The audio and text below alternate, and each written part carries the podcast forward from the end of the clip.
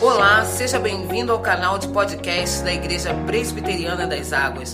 As mensagens que você ouve aqui foram ministradas em nossos cultos por nossos pastores.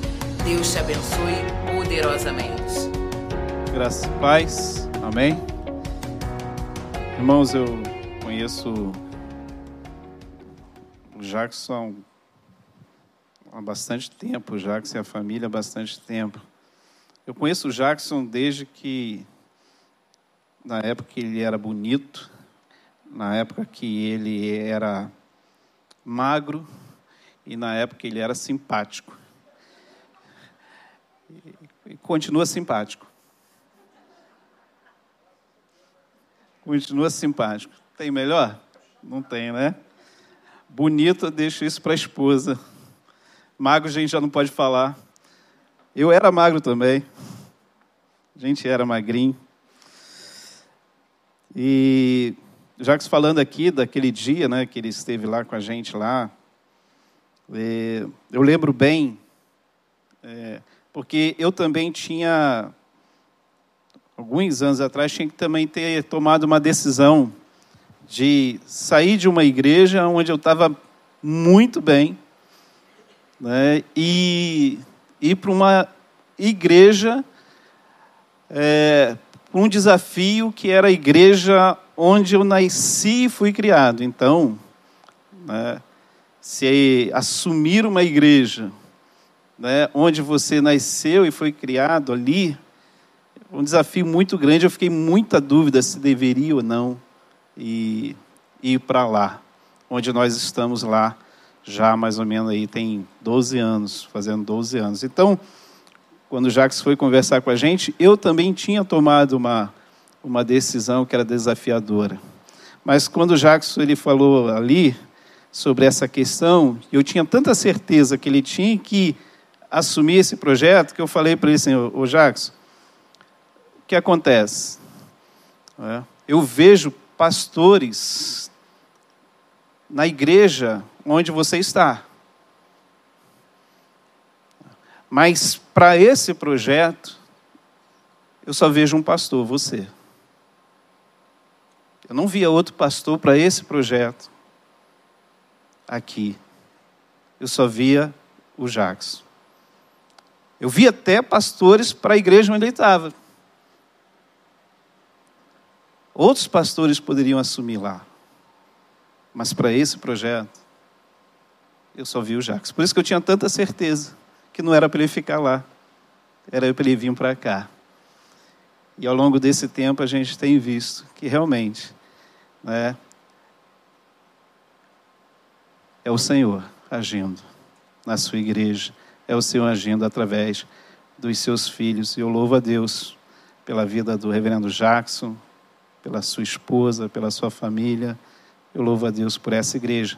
Eu louvo a Deus poder ver irmãos aqui que eu já reconheço, né, como amados servos do Senhor e conhecer outros que ainda não conheço. E eu tenho muita alegria de poder estar aqui nessa data aí tão festiva.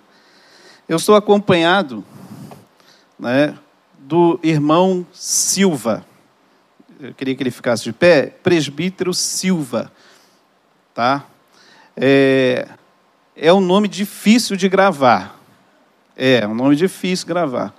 Então, para ajudar você, se for falar com ele, né, é Silva vai ser difícil, não vou conseguir lembrar Silva, você, então for falar com ele, um nome mais fácil é Radegaço, tá? O nome dele é Radegaço Silva, então para você ficar mais fácil, presbítero Radegaço tá? Para não atrapalhar você, esquecer o Silva, você fala Radegás. E ele veio para cá assim. Eu estava saindo da igreja lá, né? Estava indo para o estacionamento pegar o carro para vir para cá. E aí ele me aparece indo para a igreja. Ele falou: Para onde você vai? Olha, é presbítero, né? Por que presbítero tem que ser assim? Né? Está disponibilidade, não tem nada que perguntar mais. Mas é, é, já é automático. Aí presbítero Radegaço vai, para onde você vai? Eu posso ir? Nem respondi para onde eu ia, ele queria já vir comigo. Eu falei: então vem, mas não vou te dizer para onde eu vou. Você confia? Aí ele confia, entrou no carro, depois eu pensei, meu Deus do céu, vou levar Radegaço lá, né?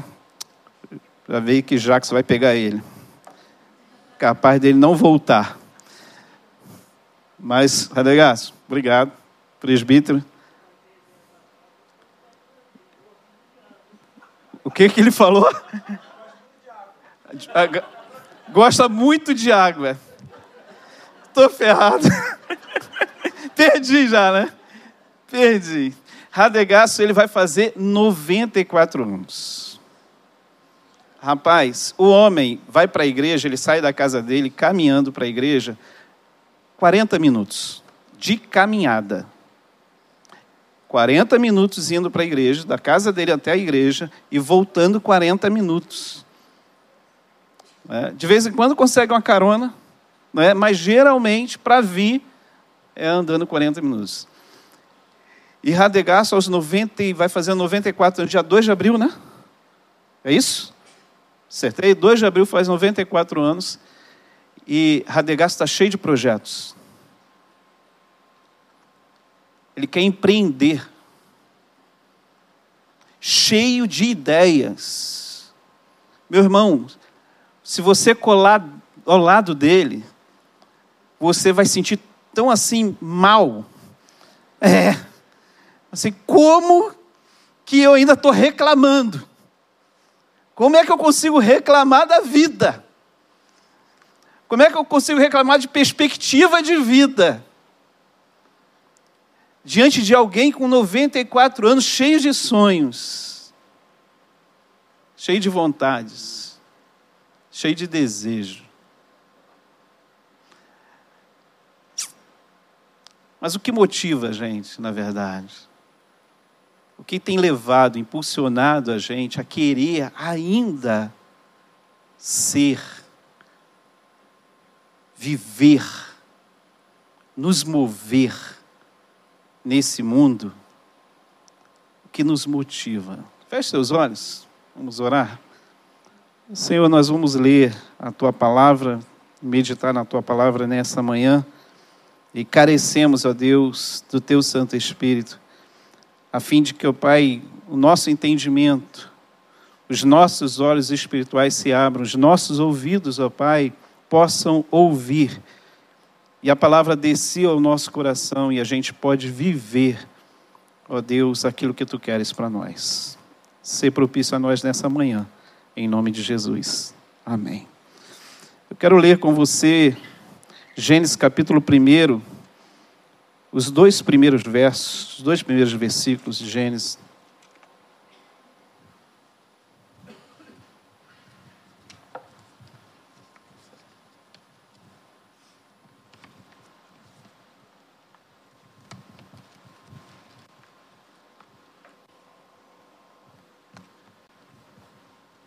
Nem precisa esperar, né? Você pode ler comigo? Vamos lá? No princípio, criou Deus. Verso 2: A terra, porém,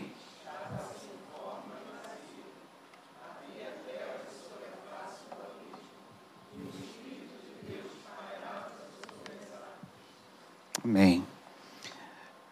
Assim que a gente nasce, nós somos imediatamente apresentados a esse mundo e a gente começa já de imediato a interagir né, com o mundo que está à nossa volta.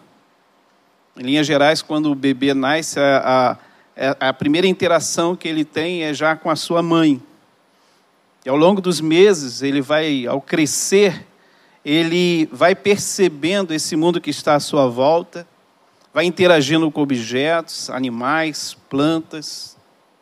E toda essa interação, toda a nossa interação, desde do nascimento, desde o início, ela, essa interação ela está dentro de uma cultura. A cultura no tempo em que nós nascemos. Falei do Radegaço aqui, 94 anos, como era diferente lá o menino Radegás, a criança Radegás, né? Há 94 anos atrás, há 90 anos atrás, como é diferente hoje, aquele que nasce hoje. É uma cultura que se transforma ao longo do tempo e geralmente ela não se transforma para o bem do homem no sentido de alma, no sentido espiritual. Ela pode se tornar algo bom ao longo dos anos, no sentido tecnológico, de facilidades.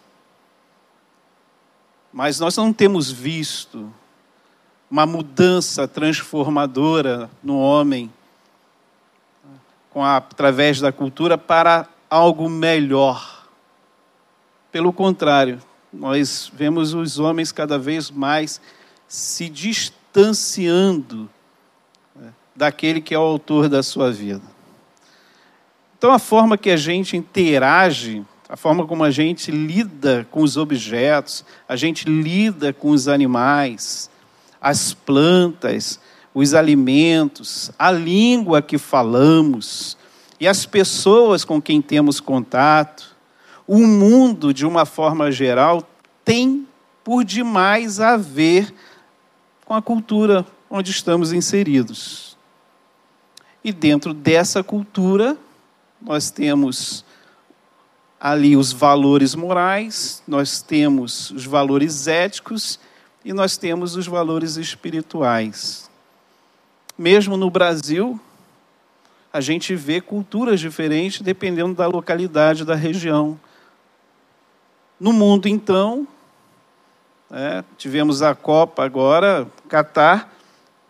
Como aprendemos daquela cultura apenas pela televisão?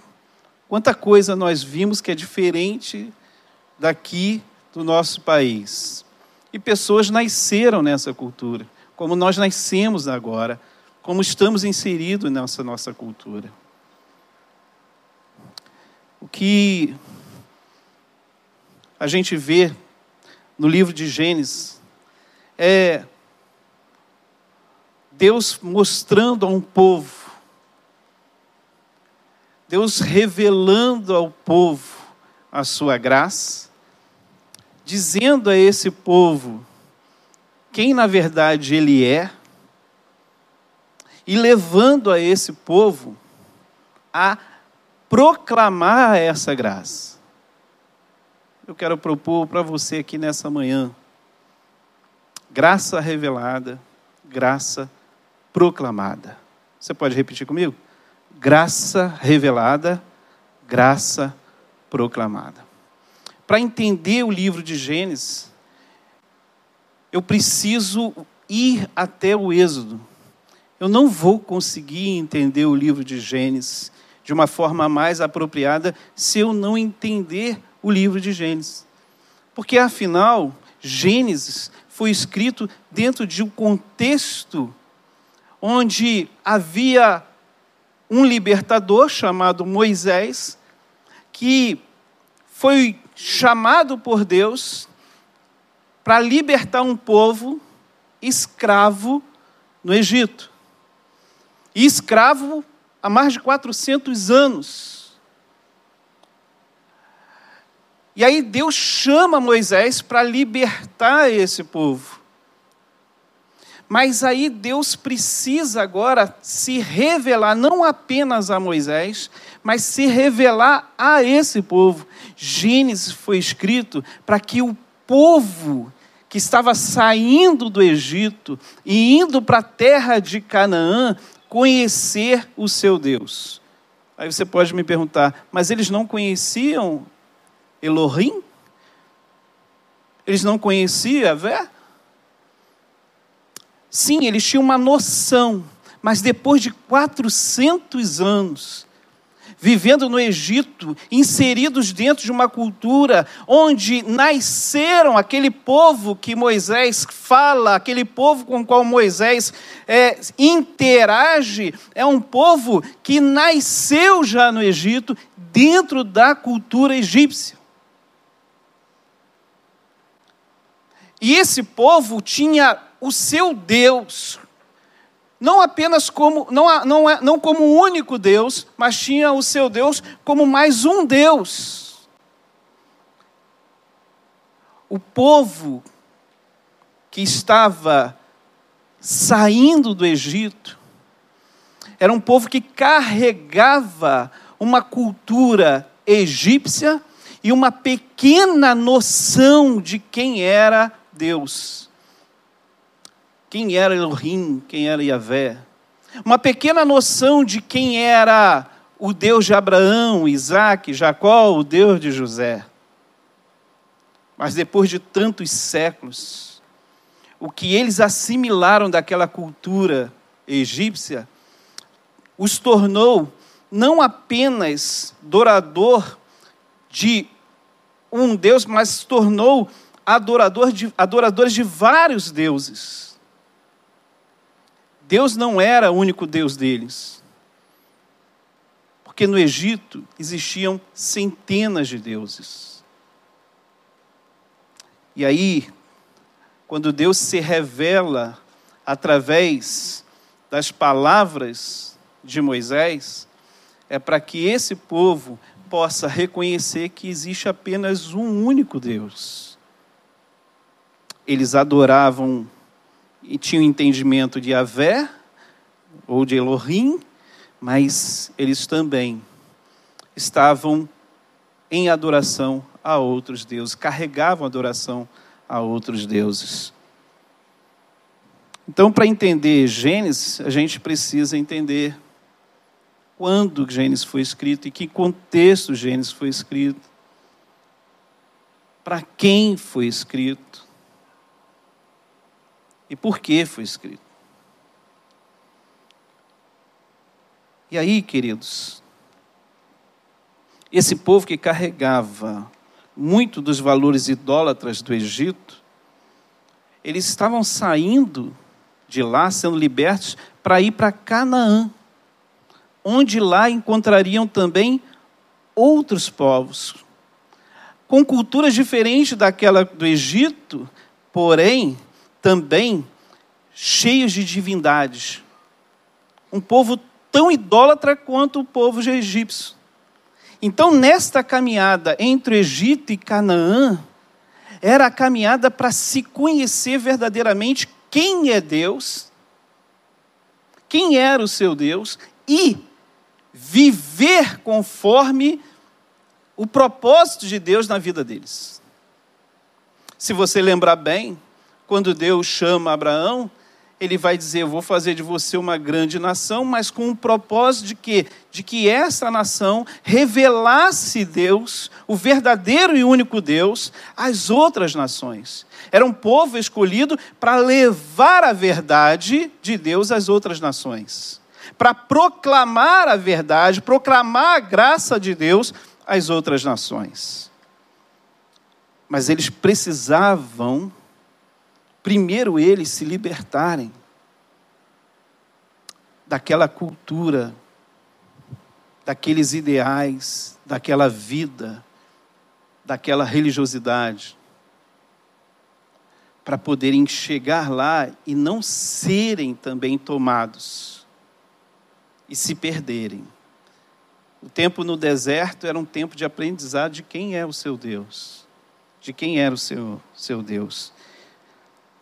Portanto, quando Moisés escreve Gênesis, ele está revelando Deus ao seu povo para restaurar neles a cultura divina. Aqui está a graça revelada. Aqui está a graça revelada. Mas não apenas isso, de como adorá-lo e colocar neles os valores de uma nação separada por Deus e para Deus. Aqui está a graça proclamada. A graça revelada é Deus se revelando ao seu povo. A graça proclamada é Deus separando esse seu povo para falar aos outros povos, falar às outras pessoas quem é o único e verdadeiro Deus. Posto isso, a gente pode ir para o texto. Primeiro verso, você conhece de cor e salteado. No princípio, criou Deus o quê? Os céus e a terra. os egípcios acreditavam que os deuses nasciam da água. Talvez por causa do rio Nilo, que o rio Nilo era um rio, para eles, especial, divino. Era o rio mais importante, é o rio mais importante do Egito. Desses deuses que os egípcios acreditavam que surgiam da água, veio dois deuses. Nasceram desse das águas Olha, nasceram das águas dois deuses. Deus, o deus Jeb e a deusa Nut. A deusa Nut era a deusa dos céus e o deus Jeb era o deus da terra. Existiam muitas, centenas de divindades no Egito, mas essas duas nos chamam a atenção. Essas duas nos chamam a atenção porque os egípcios adoravam a deusa Nut, serviam a deusa Nut. Quando não chovia, não caía água do céu, eles, ela, os egípcios sacrificavam a deusa Nut para que ela, ela pudesse então mandar água do céu. Quando a terra não frutificava, quando a terra não dava o seu fruto, eles achavam que o Deus Jeb estava revoltado, irado com eles, então eles sacrificavam o Deus Jeb, para que esse Deus pudesse então gerar frutos na terra. Eles acreditavam piamente nisso, como acreditavam em tantas outras divindades. Animais eram divinos. Por exemplo, você sabe, a gente sabe, vê na história, o gato né, do Egito era uma coisa considerada divina. Então os egípcios tinham a criação como algo divino, como deuses. Eles olhavam para o céu e viam a deusa Nut, olhavam para a terra e viam o deus, o deus Jeb.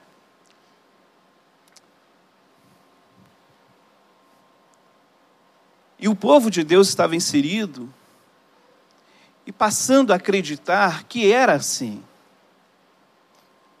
Eles acreditavam em Yahvé, mas Yahvé era apenas mais um Deus agora. Eles também viam os egípcios adorando os seus deuses e também adoravam, assimilavam essa idolatria.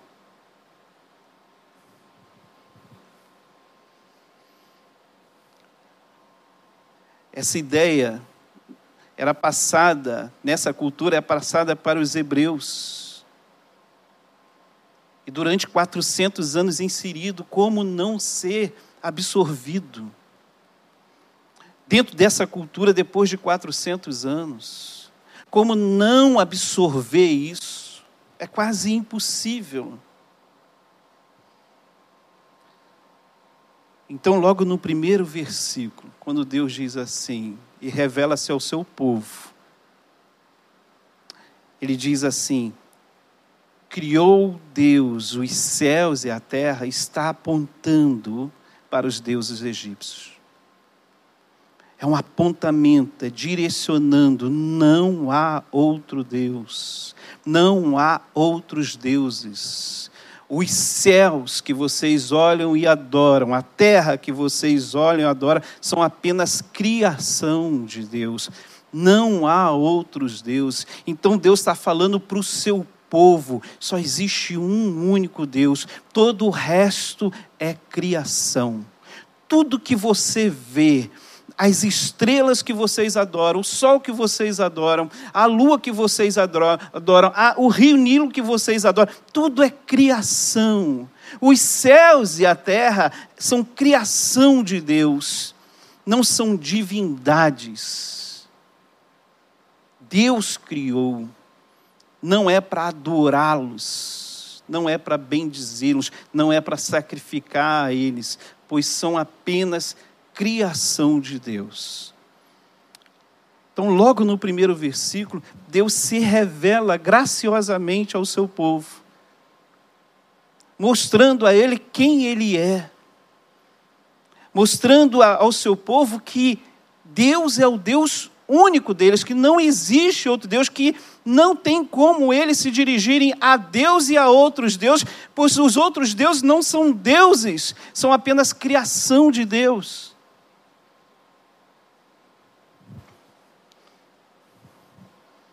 Esse foi o primeiro diferencial revelado sobre Deus ao povo hebreu.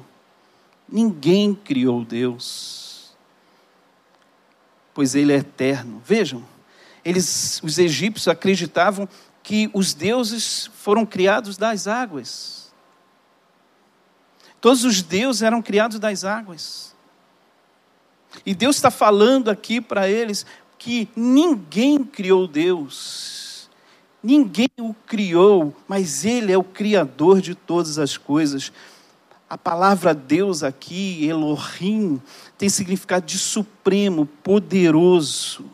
O verbo criar, que é o verbo bará, esse verbo ele só aparece na Bíblia para quando está ligado a Deus.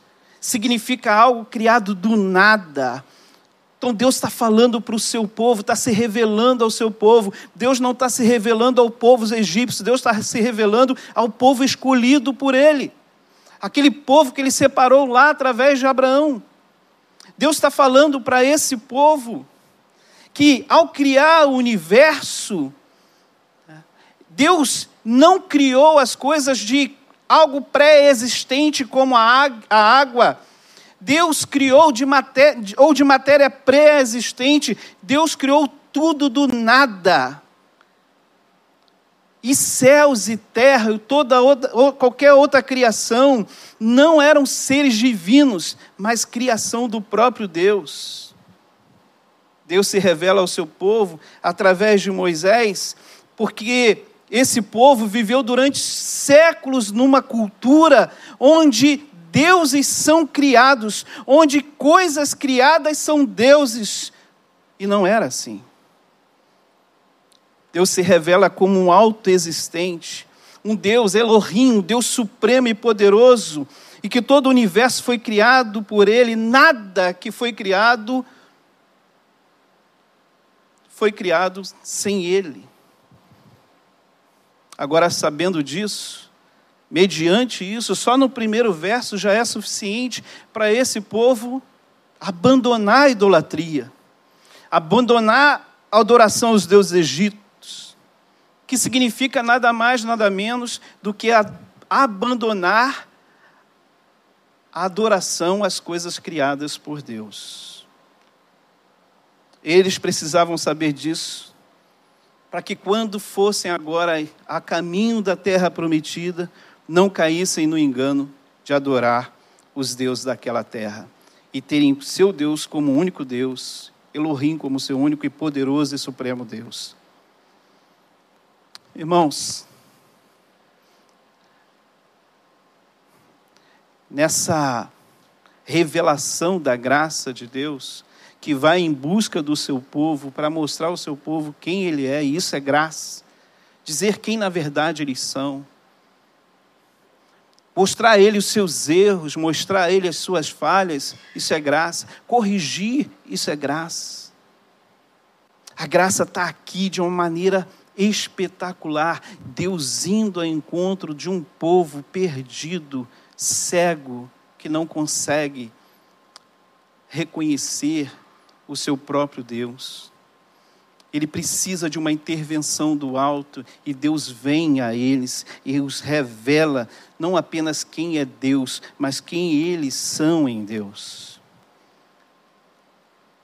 Uma coisa que a gente precisa aprender aqui é que, como povo de Deus, nós não apenas fomos escolhidos para adorar Deus, você não foi apenas escolhido para adorar Deus, você foi escolhido para adorar unicamente a Deus. Entende a diferença? Eu e você não fomos escolhidos para adorar Deus. Nós fomos escolhidos para adorar unicamente a Deus. O povo hebreu adorava até Deus reconhecia o Deus de Abraão, mas também, envolvido pela cultura da sua época, também adoravam outros deuses. Quantas vezes isso acontece com a gente? Fomos chamados para adorar o único Deus, o único Senhor. E muitas vezes dividimos isso, dividimos essa adoração. Estamos aqui hoje para adorar o Senhor. E aqui viemos adorar o Senhor.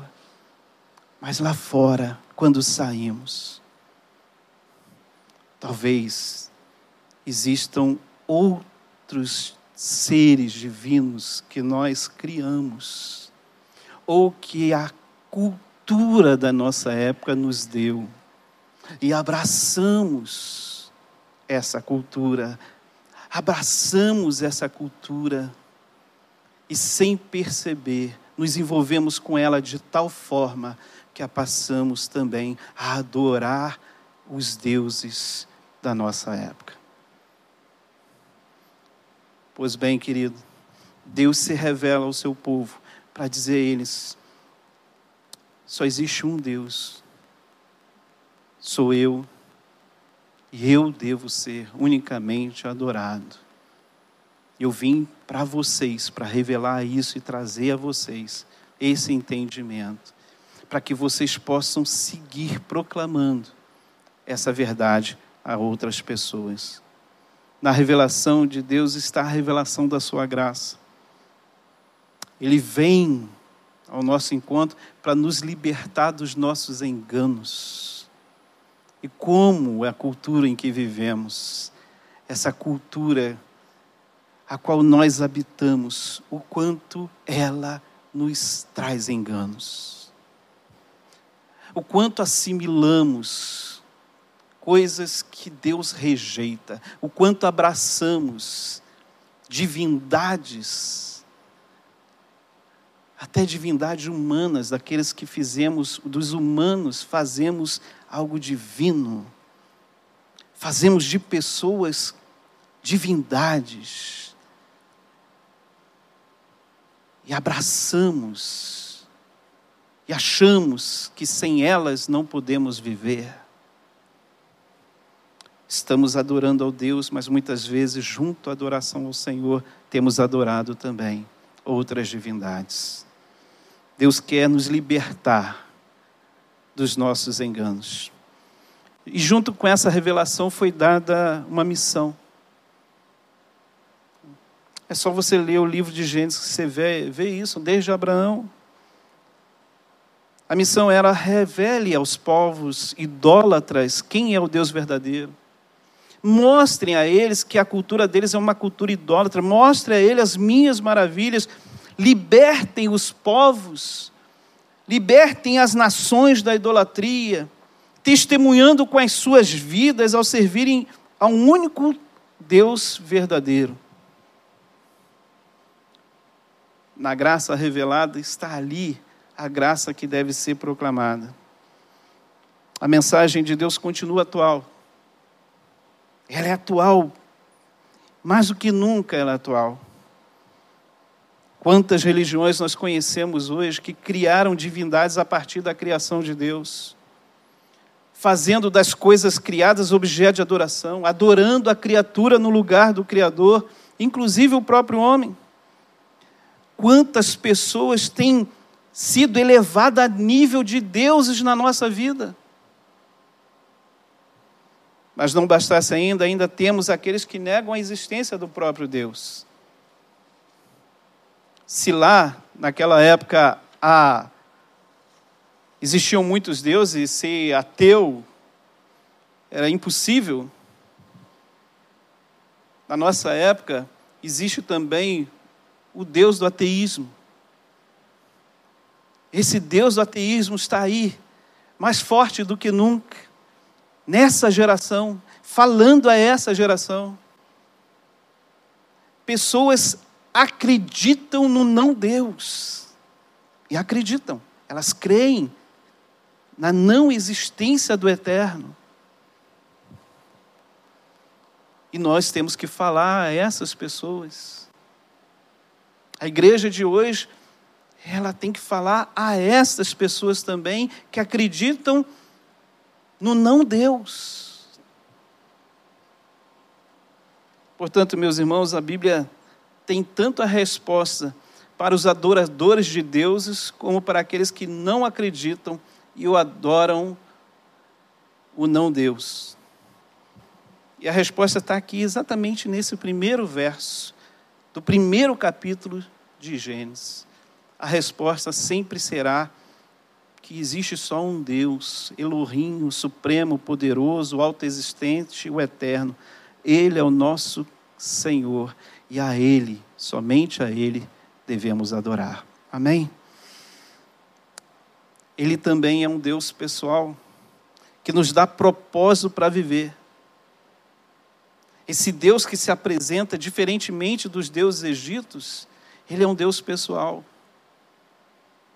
Que se aproxima de nós, que vem ao nosso encontro, enquanto os adoradores do Egito, dos deuses egípcios, tinham que ir até ele, até os seus deuses, Deus vem ao encontro e trata pessoalmente com o seu povo.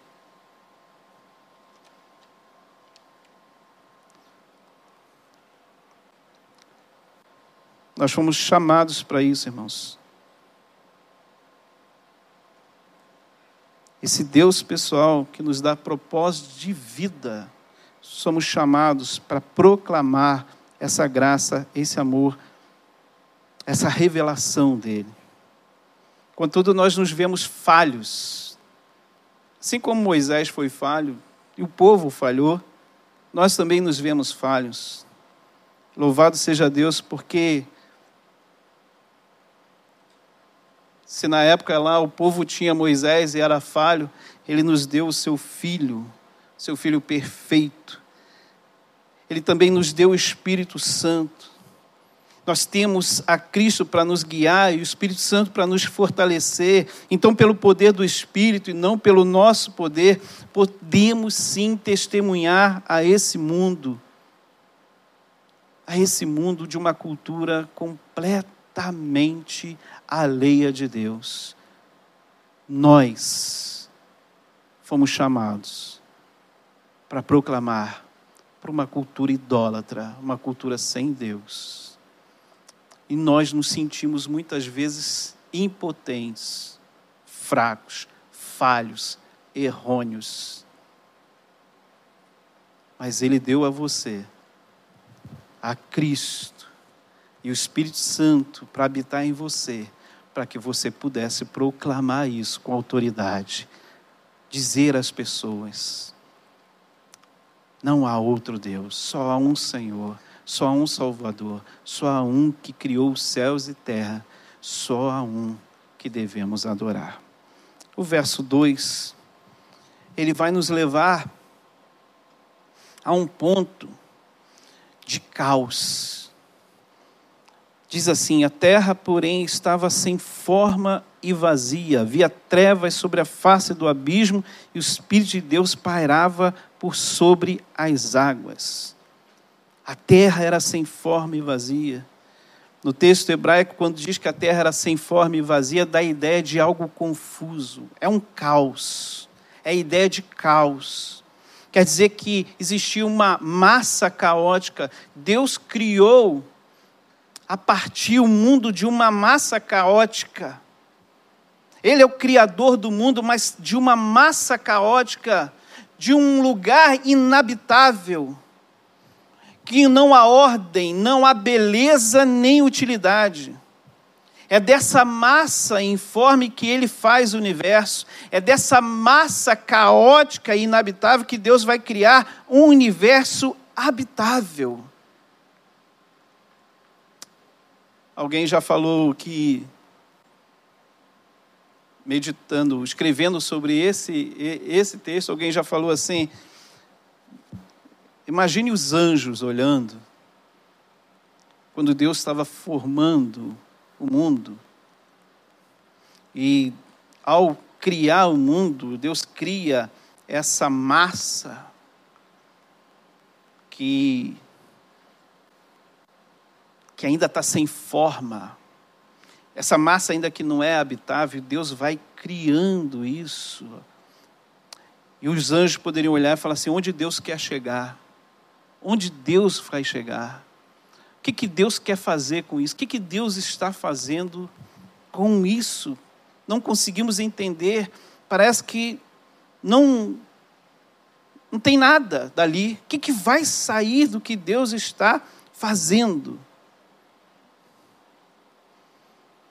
Pois bem, é dessa massa caótica que Deus vai fazer o mundo habitável. E a gente vai vendo os dias da criação e Deus formando cada coisa, fazendo cada coisa, agindo, até que no último dia vem um homem. O texto vai dizer que a terra era sem forma e vazia, mas o texto também vai dizer que havia trevas sobre a face do abismo. Ou seja, as trevas, a a escuridão cobria essa massa informe, ou seja, não havia luz. E quando fala face do abismo, trevas sobre a face do abismo, também vai nos apontar para que é ali esse abismo significa como se fosse um espelho de água. Pensa no, no mar, no mar profundo. O homem já chegou à Lua, já mandou é, naves para Marte, mas o fundo do abismo o homem ainda não conseguiu chegar. O fundo do mar. Aqui ele está nos apontando, está nos dizendo que nessa massa informe é como se tivesse um espelho de água. E Deus está dizendo que ali ele está pairando.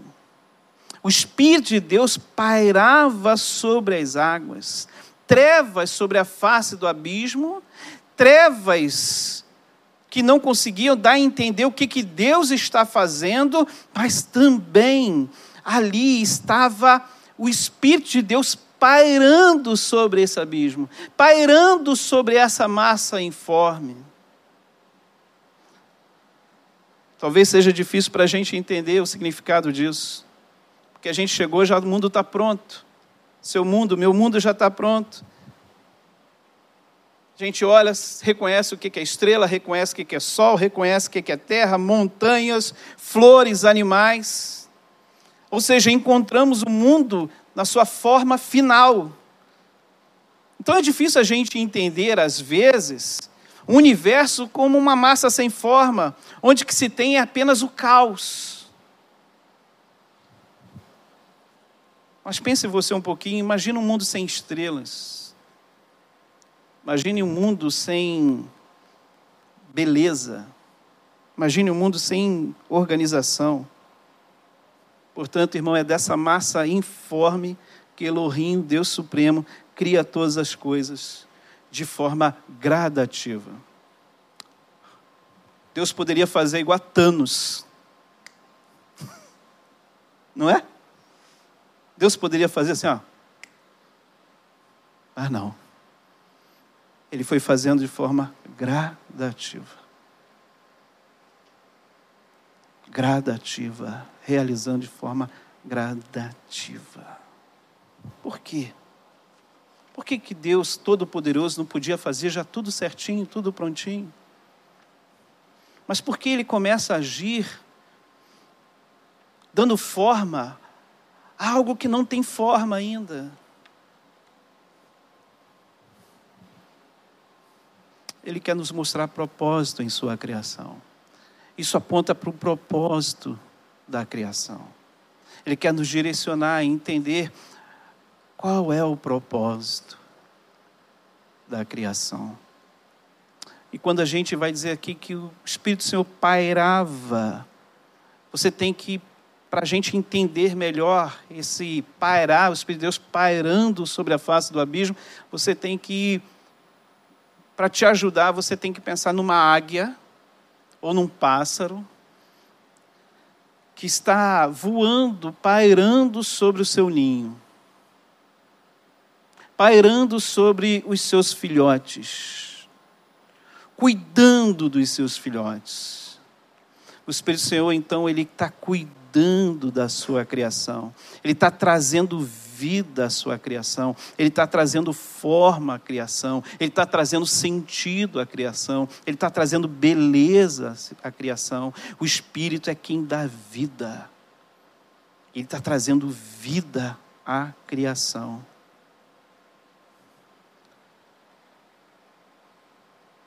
Propósito de Deus com isso tudo. Você vai encontrar assim, de uma forma muito clara e objetiva, lá no livro de Isaías. Quando Isaías, lá no capítulo 45, verso 18, o profeta vai dizer assim: Porque assim diz o Senhor que criou os céus, o Deus que formou a terra, que fez a estabeleceu, que não a criou para ser um caos, mas para ser habitada. Isaías 45, 18. Deus não criou a terra para ser um caos, mas criou a terra para ser habitada e habitada por nós, a última criação de Deus. Deus preparou tudo para que a última criação dele fosse o homem. Ele preparou a terra, ele preparou o universo, não apenas essa terra onde nós estamos, mas todo o universo ele preparou para que o homem pudesse habitar sobre a terra. O universo foi feito para você e para mim. Existe um princípio chamado princípio antrópico, não sei se você já ouviu falar. O princípio antrópico é uma ideia científica, é uma ideia científica, é um conceito científico de que o universo ele foi criado para permitir a nossa existência. Todo o universo está sintonizado para permitir a existência do homem. Não haveria como haver vida sobre a face da terra se alguns elementos estivessem fora de sintonia. Apenas às vezes um elemento, por exemplo, se o Sol estivesse mais distante da Terra ou mais próximo da Terra um pouco, não haveria aqui como ter vida. A gravidade também faz parte dessa sintonia, desse princípio chamado princípio antrópico, mas eu estou falando de duas coisas, são centenas e centenas de questões que para dar certo, teriam que tudo estar sintonizado. Então, os cientistas vão dizer que essa terra, em cima desse princípio antrópico, essa terra, ela foi criada para nós existirmos. Isso vai certinho com o que o Senhor fala na sua palavra e aqui no livro de Isaías. Quando ele diz que Deus não criou a terra para ser um caos, mas criou a terra para que pudéssemos habitar nela. Tudo que Ele criou, guarde isso com você. Tudo que Deus criou, Ele criou pensando em nós. Um lugar onde você pudesse habitar e ter comunhão com Ele. Isso aqui tem um valor profundo para o povo hebreu. Sabe por quê? Porque lá no Egito, enquanto eles estavam lá, sabe o que eles ouviram? Eles ouviram e aprenderam que os deuses foram criados para que o homem pudesse servi-los. E que os homens foram criados exatamente para isso, para que os homens pudessem servir a Deus. E você consegue ver algo de diferente de hoje? É só você ver pessoas levando oferenda o quê? Aos deuses. Essas oferendas que a gente vê as pessoas levando às entidades, essas oferendas nada mais são do que você está alimentando uma divindade. A divindade precisa ser alimentada. Isso vem de longe. Lá no Egito já era assim. As divindades, elas foram elas precisavam ser alimentadas. E o homem foi criado, segundo o conceito daquela época, o homem foi criado para alimentar as divindades. No Egito existiam tem castas de deuses naquela época, né? Castas de deuses. Tinha deuses que estavam muito acima de outros deuses. Os deuses maiores criaram os deuses menores. Divindades maiores e mais poderosas criaram divindades menos poderosas, mas ainda assim divindades. Essas divindades eram para poder servir as divindades maiores. Só que essas divindades menores, elas decidiram então, não, nós não vamos servir, vamos criar outras divindades que não são divindades, mas vamos criar o homem para nos servir. E aqui Deus está mostrando ao seu povo que ele, veja, que Deus ele não precisa ser servido. Deus não precisa do homem. Mas aqui, diferentemente, é Deus servindo ao homem. Ao invés da divindade, você servir a divindade, mas é Deus servindo ao homem. Deus indo ao encontro do homem e servindo a ele, derramando graça, dando graça sobre ele, chegando-se a ele. Agora os egípcios aprenderam, os egípcios não, os hebreus ali no Egito aprenderam que na verdade eles foram criados não para servir aos deuses, e nem mesmo para servir a Deus naquela conotação dos egípcios, eles foram criados para comunhão com Deus. Para ter comunhão com Deus. Você imagina a bugada que deu na cabeça desses hebreus. Imagina a bugada na cabeça deles. Porque agora passa a ser tudo diferente. Agora muda tudo. Só existe um Deus e Ele é o Criador de todas as coisas. Então, todos os deuses do Egito não são nada, apenas criação de Deus, criaturas de Deus. Por isso eu não devo adorá-los. Por isso eu não devo servi-los. Mas ainda mais é saber que até com o meu Deus, a relação minha com o meu Deus não pode ser a mesma relação minha ou dos egípcios com as divindades. Mas a minha relação com Deus é uma relação de comunhão. De comunhão. Às vezes a gente está na casa do Senhor para servi-lo. E Deus não está olhando o que você está fazendo. Deus não está olhando o que você está fazendo. Deus não está preocupado com o que você está fazendo. Deus está preocupado é com a comunhão que você tem com Ele, a intenção do seu coração.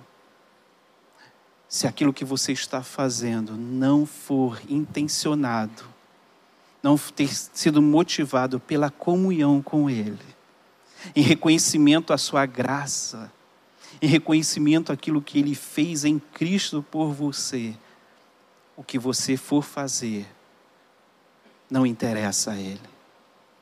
É só você olhar Mateus capítulo 7 e você vai ver isso claramente. Está lá. No último dia, Senhor, eu expulsei demônio em teu nome, eu curei em teu nome, eu fiz milagre em teu nome. E o que, Jesus vai virar e vai dizer para eles? Nunca os conheci, apartai-vos de mim. A relação com Deus, às vezes, das pessoas é essa relação como uma divindade do Egito, ou como divindade do tempo de hoje. A gente acha que vai servir a Deus porque Deus precisa ser servido para alimentá-lo e aí ele ser bom para conosco. Não. Deus veio para nos servir. Ele veio para nos alimentar. Ele veio para ser o seu pão. Ele veio para ser sua água, a água da vida. Ele veio para ser sua terra. Ele veio para ser seu marido. Ele veio para ser seu amor. Ele veio para você ter comunhão eterna com Ele. Motivado por isso, é impossível não querer proclamar essa graça. Motivado por isso, é impossível não querer dizer às pessoas que estão num mundo caótico. Porque as pessoas estão vivendo num mundo caótico. As pessoas não sabem nem mais quem são. Porque nesse mundo diz que ela pode ser qualquer pessoa, nessa cultura diz você pode ser o que você quiser. O importante é você ser feliz. Mas a felicidade elas não vão encontrar nas coisas criadas e nem nelas mesmas, porque elas também são criaturas. A alegria verdadeira, essas pessoas vão encontrar no único Deus, naquele que deve ser unicamente adorado e naquele que vem ao nosso encontro para ter comunhão com a gente. As pessoas estão vivendo cada vez mais de forma caótica. Recentemente, um amigo chegou e disse assim: Eu estava procurando um psiquiatra para minha esposa. Ela passou por uma crise. E ele disse assim: só tem em maio o encaixe. Encaixe. Encaixe consegue em maio.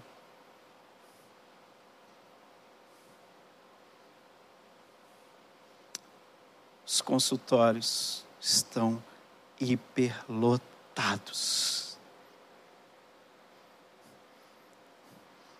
Sabe qual vai ser a grande profissão do futuro? É a profissão daqueles que trabalham com a mente. Não é a TI, a tecnológico porque as pessoas conseguem ser até tecnológicas, mas não conseguem ter paz. Porque nada vai dar paz a elas, porque elas estão vivendo num mundo caótico, sem referência. E a igreja de Jesus Cristo, do nosso único e suficiente Salvador, está sendo chamada para esse tempo, para essa geração perdida, para esse mundo caótico e dizer: o Espírito de Deus pode pairar sobre você e fazer da sua vida algo que seja verdade, que tenha beleza, que seja maravilhoso.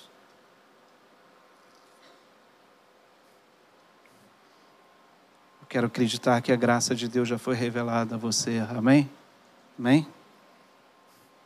Mas talvez, talvez aqui a gente, por a gente ser muito dúbio e viver nessa, nesse contexto que a gente vive, é possível que a gente se divida, divida Deus com outras divindades. Coisas que nós criamos, é possível que a gente tenha, em função disso, se perdido.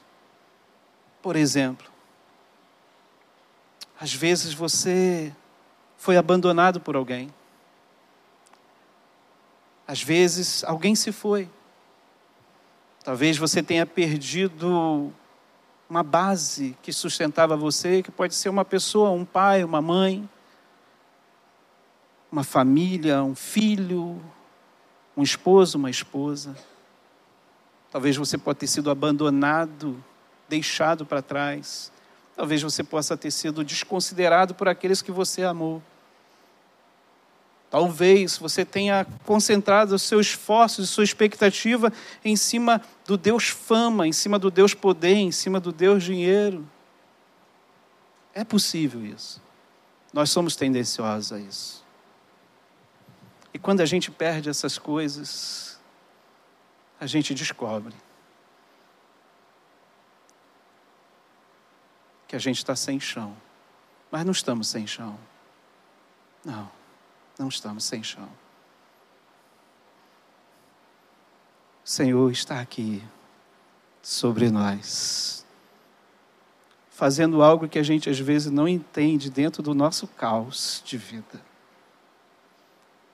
Deus está trabalhando nesse caos da sua vida. E que você talvez tenha assim, mas eu perdi, foi-se embora, largado, abandonado. Mas eu quero dizer a você que o Espírito de Deus continue pairando e que ainda que você não entenda o que Ele está fazendo, Ele está realizando sobre a sua vida. Isso é tão real, tão real, que você está aqui, hoje, agora.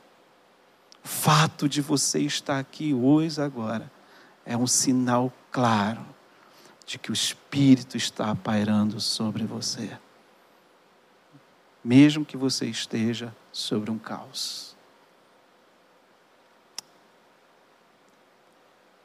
Segunda coisa que eu queria deixar com você é que se você entendeu porque Deus está fazendo e trabalhando na sua vida e porque Ele te chamou, e se você entende qual é realmente o seu lugar aqui, e vou dizer aqui, em especial aqui nessa igreja. No raio daqui até onde você mora, no raio daqui até onde você trabalha, no raio daqui até onde você estuda. Eu quero dizer com você que nesse raio daqui até onde você vai, você vai perpassar por pessoas. Você vai encontrar e reencontrar vidas e pessoas e muitas delas estão no caos. E você é chamado para dizer a elas que há um Deus que faz do nada tudo. Há um Deus que da escuridão traz luz. Há um Deus que da sequidão traz água e água viva. A graça revelada a você é a graça que tem que ser proclamada aonde você estiver. Amém? Queria orar com você nessa hora. Você pode fechar os seus olhos, curvar sua cabeça.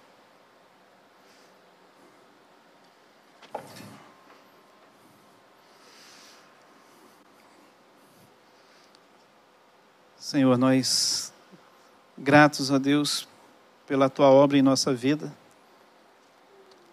Entendemos, ó Deus, muitas coisas, compreendemos, ó Deus, o teu cuidado, compreendemos o teu amor sobre nós.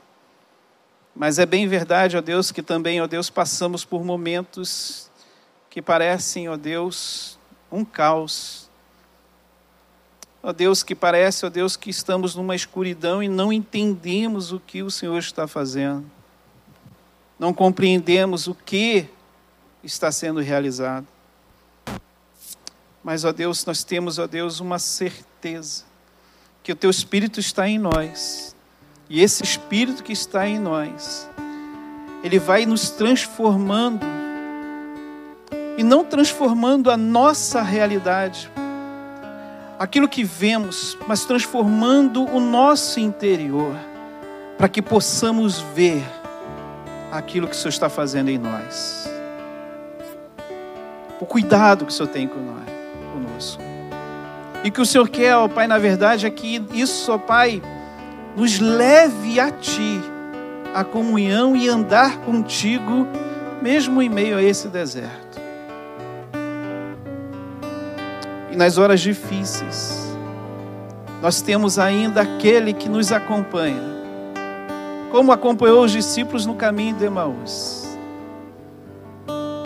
Aquele que se revela a nós no partir do pão, aquele que se revela a nós na mesa, aquele que se revela a nós na comunhão entre os irmãos.